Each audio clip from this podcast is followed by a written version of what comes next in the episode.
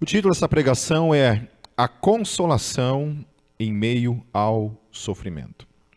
É, a consolação em meio ao sofrimento. Eu acho que uma das coisas que nós temos que ter consciência como cristãos, como pessoas que caminham com Deus, têm uma fé num Deus que intervém, intervém, que interfere na história, porque a gente parte de um princípio que nós cremos num Deus que ele intervém na história.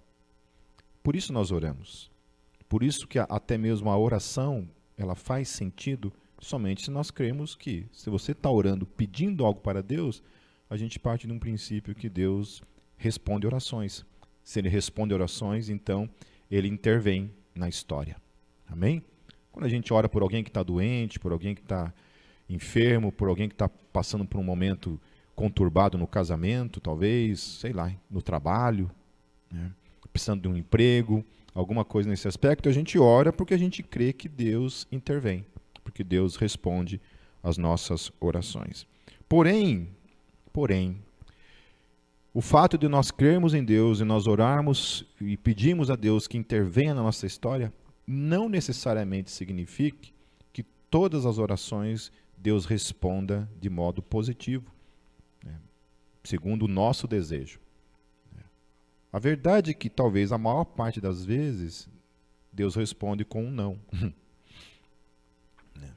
Eu, de cada mil pessoas que eu oro pedindo cura, milagrosa, de fato, às vezes nem uma Deus cura. Então, o sofrimento está aí. O sofrimento ele faz parte da vida de todo aquele que crê. Então, é uma, é uma ilusão nós pensarmos que por crermos em Cristo, por andarmos em Cristo, por termos a convicção de um Deus que intervém na nossa história, necessariamente esse Deus vai intervir acatando, nos livrando do sofrimento que nós passamos nesse mundo, como muitas vezes eu ouvi isso na minha caminhada com Deus.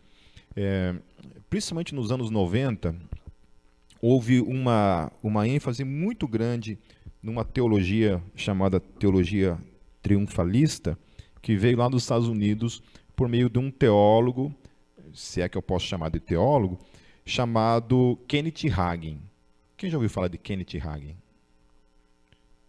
Dois? Graças a Deus. O resto esqueça então esse nome a partir desse momento. Tá certo? Não indico, e passe longe de toda a literatura que provém desse teólogo. É, eu sou atraído por, pelo tipo de teologia do Kenneth Hagin, porque é uma teologia que, cara, se, se realmente ela, ela fosse verdadeira, ela é, ela, é ela é muito interessante. Porque ela simplesmente, assim, ela não aceita nenhum tipo de doença. Se você está doente, é porque você está em pecado tem alguma coisa errada com você, alguma coisa. Então, crente não pode ficar doente, crente, não pode é, passar por dificuldade, crente não pode passar por tribulação, de maneira alguma. Então, essa é a ideia da, da teologia do Kenneth Hagin. Depois você pode colocar lá no YouTube e você vai ver os cultos lá. Né? Tem gente que tem uma certa aversão a esse tipo de manifestação de culto, porque é aquela coisa bem louca mesmo, né? bem pentecostalzona assim, extrema. Então, quem quiser depois dar uma procurada lá e dar uma olhada. Mas é, isso é uma mentira. É uma teologia mentirosa. É uma teologia que se baseia em, em ideias, textos que muitas vezes estão realmente na palavra, mas que são tirados do seu contexto na sua totalidade daquilo que a Bíblia revela. Porque a Bíblia ela revela um todo acerca da vida cristã. E dentro daquilo que a gente vai tratar hoje aqui está a questão do sofrimento. Mas em meio ao sofrimento, o que, que Deus tem para dizer para mim e para você? Em meio ao sofrimento que eu e você passamos no dia a dia. Alguns numa medida menor, outros numa medida muito maior. Uma das coisas mais tristes que eu vi na minha vida. E só de lembrar disso me dá um, me dá um ruim. Foi uma vez que eu fiz uma visita juntamente com o Ministério da Assistência Social num, num, numa um orfanato de crianças com HIV. desde bebês até uma adolescente que já estava com seus 14 anos. E a grande dificuldade de crianças que têm um HIV é que ninguém quer adotar. Ninguém quer adotar. Então estavam lá várias crianças que né, contraíram, obviamente, por causa dos pais, de vida louca, né, drogas e prostituição, e acabaram né, elas colhendo a estupidez dos pais. Então foi uma das coisas mais tristes na minha vida. Como eu gostaria de chegar ali e que a teologia do Kenneth Hagen fizesse sentido e eu orasse por todas aquelas crianças ali e todas elas fossem curadas em, em definitivo, em nome de Jesus. Quantas e quantas vezes eu tive que lidar com a morte e o meu desejo era simplesmente orar e as, e as pessoas ressuscitar e estava tudo certo como gostaria que o sofrimento a gente pudesse, nós cristãos, tivéssemos o poder de simplesmente orar e aquilo ali sumir. Eu não estou dizendo que nós não devemos orar e que, de fato, muitas e muitas vezes Deus operou. Eu vi diversas vezes Deus curando pessoas de câncer, de AIDS, de tudo que é tipo de doença que você tenha noção. Já vi Deus curando. Já vi Deus livrando muitas e muitas vidas de coisas né, coisas pesadas, mas uma grande maioria esmagadora, eu vi isso, infelizmente, não tendo um, uma mudança, uma volta nesse caso. Então, aqui nós estamos falando dessa cidade de Corinto, aonde nós vimos na primeira carta que Paulo especialmente tratou a questão da, da crucificação e da ressurreição de Jesus trazendo isso como um fato histórico, não como uma questão de fé, né? como muitas vezes a gente toma para nossas vidas. Eu tenho uma dificuldade muito grande de, de entender fé no aspecto em que muitas vezes a gente escuta por aí, a gente entende por aí, como se fé fosse uma espécie de salto no escuro, assim, né? Ah, eu, eu nunca vi Jesus e, portanto, eu creio nisso. Né? Não é assim que a coisa funciona. Antes de haver fé, Deus precisa se revelar. Então, a revelação de Deus na minha vida, se você crê, é porque Deus já se revelou. Porque se Deus não se revelar para você, você não consegue crer. Você não tem a menor possibilidade de você acreditar em Deus sem que Deus se revele para você. Então, a fé para mim, ela além, ainda que ela seja algo no invisível, que você não vê, ainda assim, ela é fundamentada sobre fatos. E é o que o apóstolo Paulo fala assim: olha, vocês duvidam da ressurreição? Então vocês têm que duvidar de 500 testemunhas, as quais eu, inclusive, estou, faço parte também. Eu, os apóstolos, nós somos testemunhas de que Jesus de Nazaré morreu, mas também ressuscitou no terceiro dia. Então, 2 Coríntios capítulo 1, versículo 1, começa dizendo assim: Paulo, apóstolo de Jesus Cristo, pela vontade de Deus, e o irmão Timóteo, a igreja de Deus que está em Corinto, juntamente com todos os santos de toda a Acaia. A vocês, graça e paz da parte de Deus nosso Pai e do Senhor Jesus Cristo. Mais uma vez, essa questão bíblica da revelação de que a graça provém tanto do Pai quanto de Jesus Cristo, seu Filho, colocando Deus Pai e, e Jesus na mesma questão de, de divino, de Deus. Essas questões que a Bíblia fala muitas vezes assim, de modo assim explícito, mas que nós passamos muitas vezes por cima e não percebemos. Quando o apóstolo Paulo está colocando aqui que a graça e a paz provém tanto do Pai quanto do Filho, está colocando Jesus como Deus, como também divino, assim como Pai. Então, bendito seja o Deus e Pai de nosso Senhor Jesus Cristo, Pai das misericórdias e Deus de toda a consolação. Então, aqui o, o texto está revelando que Deus é um Deus que consola, mesmo diante do sofrimento, Deus é um Deus que consola os nossos corações. Versículo 4: que nos consola em todas as nossas tribulações, para que, com a consolação que recebemos de Deus, possamos consolar os que estão passando por tribulações. Pois, assim como os sofrimentos de Cristo transbordam sobre nós, também por meio de Cristo transborda a nossa consolação. Se somos atribulados, é para a consolação e salvação de vocês. Se somos consolados, é para a consolação de vocês, a qual lhes dá paciência para suportarem os mesmos sofrimentos que nós estamos padecemos, é padecendo.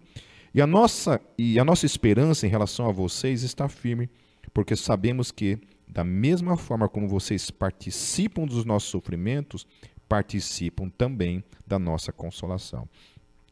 Então eles tinham uma igreja passando por perseguição, passando por sofrimento, por lutas, por dificuldades, né, enfrentando ali. E Paulo está falando o tempo todo assim, lidando com essa questão com uma normalidade. Ele não está olhando para isso assim com uma cara de surpresa, uma cara de revolta, um, com um tipo de questionamento e perguntas: onde está Deus? Por que, que Deus está permitindo isso? Por que, que tá, Deus está permitindo que a igreja passe por esse tipo de, de, de sofrimento, de perseguição? Paulo não está. Paulo está olhando para tudo isso, está tratando isso. Olha, olhava para todo aquele sofrimento e fala: vocês estão compartilhando os sofrimentos de Cristo na vida de vocês. Ser cristão é fazer parte de uma realidade também de sofrimento. A gente estava vindo para cá no, no, carro conversando com o André e a Mariana e a gente estava falando sobre essa questão da, do comportamento humano, né? E daqueles ditados que a gente ouve muitas vezes as pessoas falando assim: "Ah, eu conheço um ateu que é muito mais cristão do que um crente", né? É, eu conheço um ateu que tem muito mais, é, uma vida muito mais moral, muito mais, uma moralidade maior, um caráter muito melhor do que muito crente que eu conheço. Né? E eu falei para eles assim: que cara burro. Que ateu burro. Porque o cara não crê na existência de Deus. O cara acredita que a vida é uma só, acabou, morreu. Para que ter caráter? Para que se privar de todos os prazeres que a vida te dá? Para que eh, supostamente ser mais cristão do que os cristãos? Para quê? Porque se eu não acreditasse na existência de Deus, gente, vida louca. Vem em mim. Para quê? Toda essa conversa de moralidade, de de ser pessoa boa, tudo isso perde o sentido. Não faz sentido para vocês isso? Não é? Não existe Deus. Não existe vida pós-morte. Não existe inferno. Não vou prestar conta de nada do que eu fizer nesse mundo. Quando eu morrer, acabou. Acabou. Acabou literalmente. Certo? Aí, ah, eu, mas eu vou viver uma vida cristã. Para quê? É o que Paulo fala. Se Cristo não ressuscitou, nós, os cristãos, aí sim nós somos os burros. Burro é o cara que é crente, né? O cara que é crente, acredita que Jesus ressuscitou, mas Jesus não ressuscitou, digamos assim. Esse cara é o burro da história. Porque esse cara está deixando de viver a vida, a vida louca, né? renunciando tudo aquilo que esse mundo pode proporcionar porque tem um, um pouquinho de cagaço do inferno, né? Todo mundo tem que ter um pouquinho. Né? Eu não caminho com Deus por medo do inferno, mas todo mundo tem um pezinho de medo. Sabe que se a gente continuar vivendo uma vida louca, um dia vamos prestar contas disso para Deus. Essa é a ideia. Né? Então, se Jesus não ressuscitou, obviamente a nossa fé é em vão. Ou seja, a gente é um bando de idiota, um bando de gente burra, perdendo tempo na vida. Se ele não ressuscitou. Porém, se ele ressuscitou, nós teremos que prestar contas da resposta que cada um de nós demos para aquela tumba vazia. Tudo na minha vida e na vida de toda a igreja na face da terra se molda por causa daquela tumba vazia. Isso é o que dá sentido à fé cristã. Aquela tumba vazia. Se aquela tumba nunca ficou vazia de um morto, de fato, aí nada faz sentido. E aí, querido, vamos ser ateu de verdade. né? Não esses ateu todinho, esses ateu é, Nutella. Ateu, ateu bonzinho, para quê? Né? Para que caráter, esse tipo de coisa? Então, diante do sofrimento, Paulo ele trata dessa maneira. Para ele, está tudo certo. É isso. Não há nenhuma revolta, nenhuma indignação, nenhum tipo de, de culpar Deus nesse momento, como muitas vezes eu vi pessoas passando por dificuldade e lança a culpa sobre Deus porque não consegue lidar com o sofrimento. Alguém gosta de sofrer? Obviamente que não, a não ser que seja um masoquista, mas ninguém gosta do sofrimento. O sofrimento não é legal. Mas ele aponta para algo, que é aquilo que C.S. Lewis ele fala a respeito do, do, nos escritos dele, do problema do sofrimento, ele trata isso. Por que, que o sofrimento nos causa essa indignação em relação a ele? Por quê? Porque algo no sofrimento está dizendo para mim e para você que aquilo está errado. Que o certo não é o sofrimento. Então no versículo 8 ele continua dizendo assim: "Irmãos, não querendo, não queremos que vocês desconheçam as tribulações que sofremos na província da Ásia". E aí ele coloca uma coisa muito interessante, ele fala assim: "As quais foram muito além da nossa capacidade de suportar". Ou seja, foi sofrimento real, genuíno. Não teve aquele tipo de momento que você passou na sua vida em que você achava que você não ia aguentar passar por aquilo. Cada um aqui sabe daquilo que passou. Eu lembro que quando eu perdi meu pai foi, um, foi uma experiência traumática na minha vida. Aquele, aquele tempo que eu vivi quando eu perdi meu pai. Para quem não sabe, e eu estou falando isso pela primeira vez, é, meu pai ele foi assassinado com cinco tiros, assaltaram a minha casa. Eu estava dentro do seminário teológico estudando.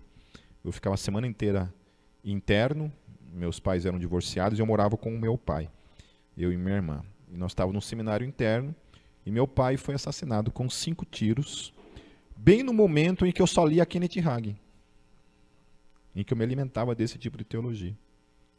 Em que, e a, quando aquela notícia veio para mim, eu não acreditei, eu não, não, não aceitava aquilo. Foi muito difícil para mim aceitar aquele momento.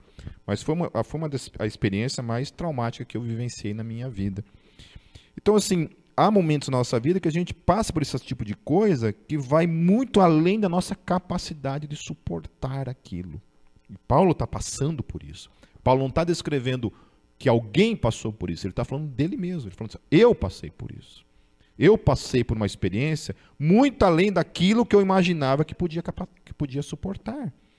A ponto, ele coloca, de perdermos a esperança da própria vida. Ele falou assim: olha, já tinha desistido, a gente vai morrer mesmo, acabou. Provavelmente ele está descrevendo aqui o naufrágio dele, né? que é uma coisa que eu acho assim muito louca, a gente vai chegar lá mais para frente, que é na, é na, segunda carta de Paulo aos Coríntios, onde ele vai descrever os sofrimentos dele. É, a primeira vez que eu me deparei com esse sofrimento, descrito por ele, eu pensei, cara, se fosse comigo, eu tinha apostatado. Uma vez dando aula aqui na Jocum, eu, eu dei como tarefa para eles, para eles lerem esse capítulo de 2 Coríntios, e a tarefa deles era assim, era descrever todos os sofrimentos que Paulo passou, que ele descreve no capítulo, eu não lembro qual capítulo é, é que ele descreve isso, e vocês no final tinham que responder, eles tinham que responder assim, se fosse comigo. A maioria falou assim, se fosse comigo, Pipe. ali no primeiro ali, ó, eu tinha chutado o balde. Então Paulo está falando isso, olha, a gente achou que ia perder a nossa vida. E uma das coisas foram, foi isso, né? Foi o momento do naufrágio. A Bíblia fala que ele sofreu dois naufrágios. O apóstolo Paulo sofreu dois naufrágios. Não foi um, foi dois. E ali o texto fala que ele ficou uma, uma noite e um dia exposto à fúria do mar.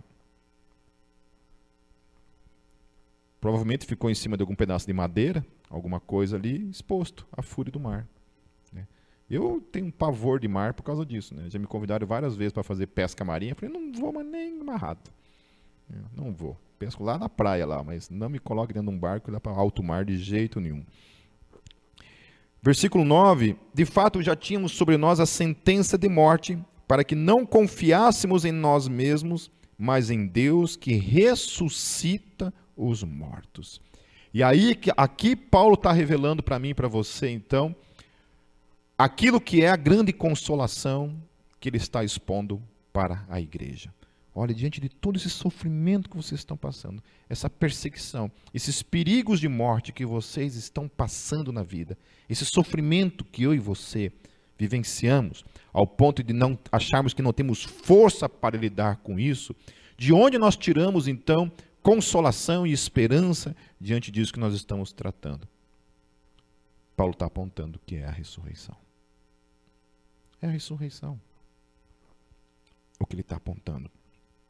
Essa confiança de que, mesmo diante da morte, mesmo diante das perseguições, das, das dores, de todo o sofrimento que nós vivenciamos nesse mundo, nós temos a esperança de um mundo por vir, que virá por meio da ressurreição. Ele nos livrou e continuará nos livrando de tal perigo de morte. Nele temos colocado a nossa esperança de que continuará a livrar-nos enquanto vocês nos ajudam com as suas orações. Olha que coisa tremenda. Paulo ele coloca então essa questão do sofrimento, do perigo iminente, de perda das forças diante do sofrimento. Isso aí, tudo isso daí está fundamentado ainda, carregado sobre uma questão que está acontecendo aqui nos bastidores, que é a oração. Então, mesmo porque eu oro, porque eu busco, porque eu estou na presença de Deus, o sofrimento está presente ali. Ele não descarta uma coisa da outra. Ele não fala assim, porque eu estou sofrendo, eu vou parar de orar.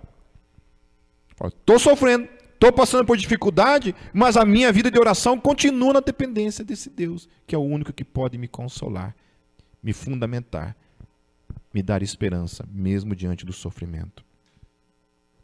Assim, muitos darão graças por nossa causa, pelo favor a nós concedido em resposta às orações de muitos.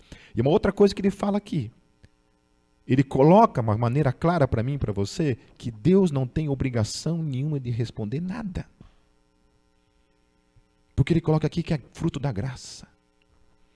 Nós recebemos graça como resposta. É graça. Se eu estou doente e eu oro e Deus me cura, me curou porque ele teve graça para comigo, não porque é obrigado. Porque eu já vi gente dando de dedo na cara de Deus. Deus, se você não curar, esqueça-me. Paulo não, falou assim: Deus, cure por meio da tua graça, da tua misericórdia. Se ele curar, amém. Se ele não curar, amém. Este é o nosso orgulho, a nossa consciência da testemunha de que nós temos conduzido no mundo, especialmente em nosso relacionamento com vocês, com santidade e sinceridade provenientes de Deus, não de acordo com a sabedoria do mundo, mas de acordo, mais uma vez, com a graça de Deus. Então ele vivia essa vida de testemunho, ele está falando assim: olha, diante de todo esse sofrimento aí, qual, tem sido a nossa postura, a nossa resposta para com o sofrimento? Daí ele fala: o nosso testemunho continua aqui. Ó um cristão, o maior testemunho que ele pode dar é quando está passando por um momento de sofrimento, ele permanecer crendo e especialmente caminhando em santidade. Caminhando em santidade. Eu sei de gente que porque aconteceu alguma tragédia, alguma coisa na sua vida, foi para o mundo, foi para a galera, foi viver vida louca. Porque essa foi a resposta que dá para Deus por não ter respondido e o livrado daquele sofrimento. Já viram gente assim? Ou você mesmo já não vivenciou isso, talvez? Hum? Não é assim? Eu sou tentado a isso. Todas as vezes que eu estou passando por um sofrimento e eu oro e a resposta de Deus é um belo não, a minha vontade é, ah, então tá bom. Então eu vou viver minha vida. Deixa para lá esse negócio de reino.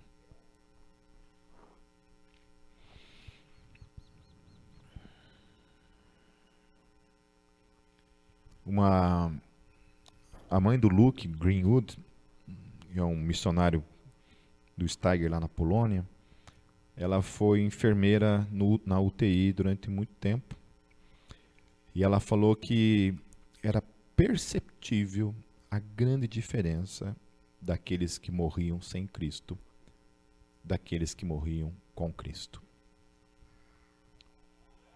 Era uma diferença muito grande. Aqueles que morriam com Cristo morriam serenos, em paz. Aqueles que não tinham Cristo era desespero, porque não tinha esperança no porvir.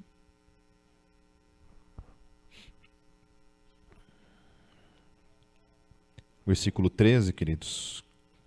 Pois nada lhes escrevemos que vocês não sejam capazes de ler ou entender. E espero que, assim como vocês nos entenderam em parte, venham a entender plenamente que podem orgulhar-se de nós, assim como nos orgulharemos de vocês no dia do Senhor Jesus.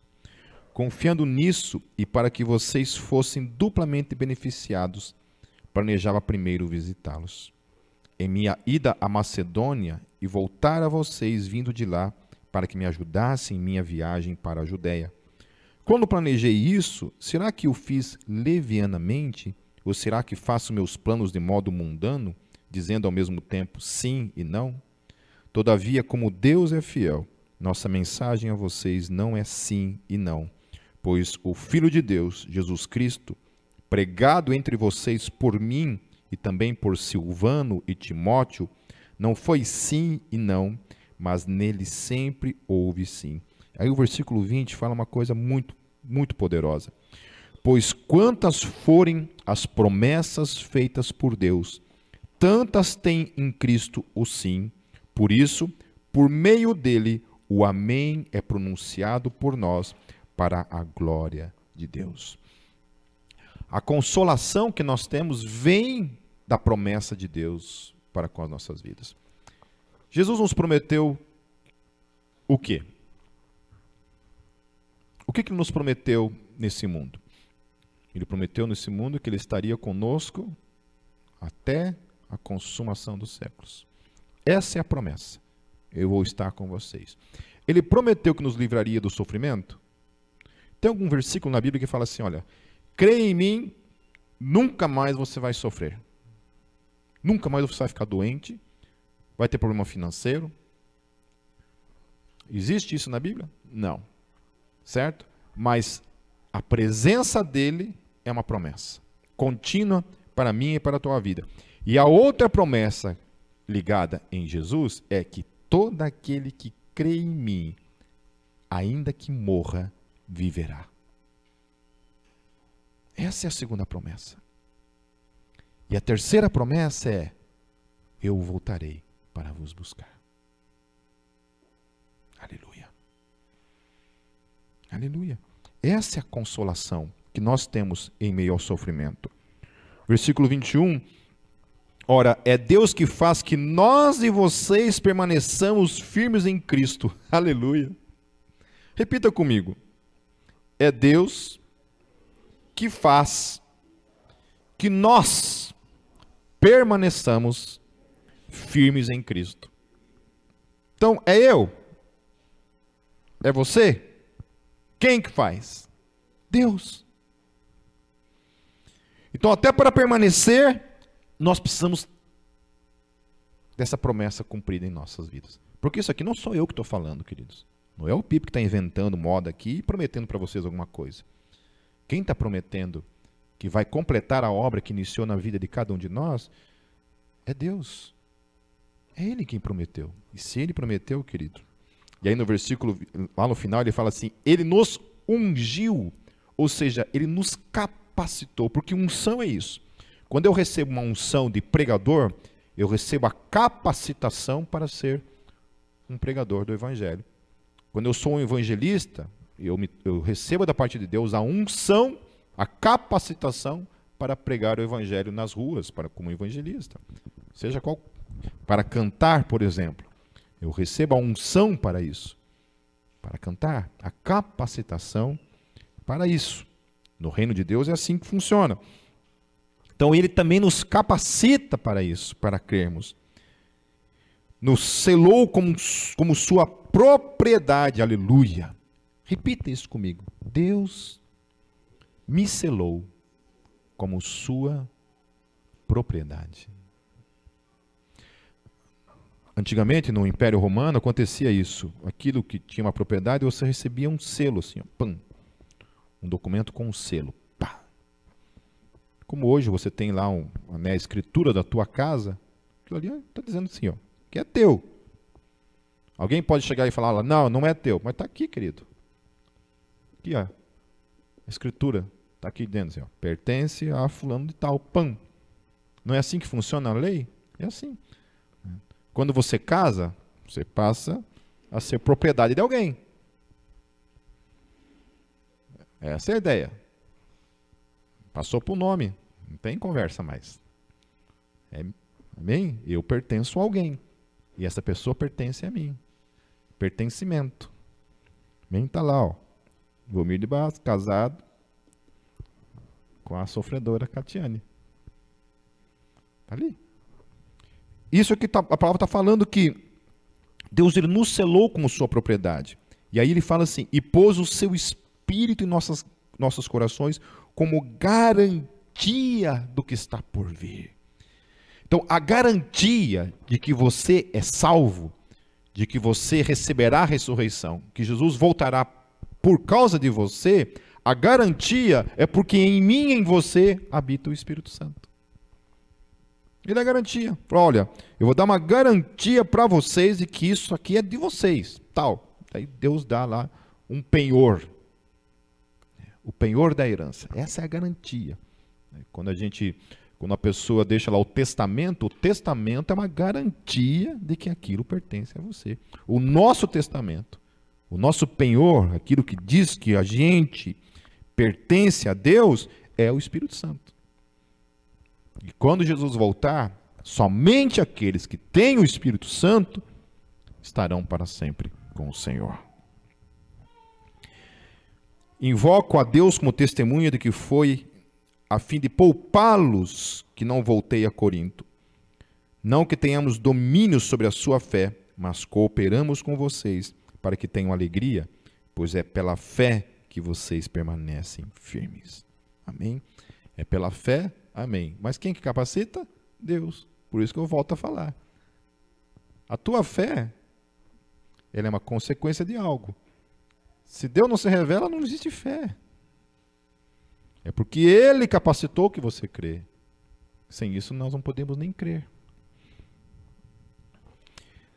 Lá em Romanos, no capítulo 12, no verso 12, diz assim: Alegrem-se na esperança, Sejam pacientes na tribulação, perseverem na oração. Paulo está falando exatamente, resumindo nesse versículo, tudo que a gente falou até agora. Esperança no que? Na ressurreição, no porvir. Mas continuem pacientes na tribulação. Sejam pacientes em meio à tribulação. E ele fala: e perseverem na oração. Não é porque vem o sofrimento que você desiste. Não é porque vem o sofrimento que você tira os olhos naquilo que é eterno, naquilo que virá. Lá em Marcos 13, 24 e 26, Jesus disse assim: ó, Mas naqueles dias, após aquela tribulação, ele diz: O sol escurecerá e a lua não dará a sua luz. As estrelas cairão do céu e os poderes celestes serão abalados. Então se verá o filho do homem vindo nas nuvens com grande poder e glória. Não é tremendo isso? Que Jesus voltará no meio da onde? Da tribulação.